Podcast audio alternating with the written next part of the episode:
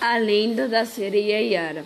Reza a lenda que Yara era uma corajosa guerreira, dona de uma beleza invejável. Por esses motivos, os irmãos sentiam inveja dela e resolveram matá-la.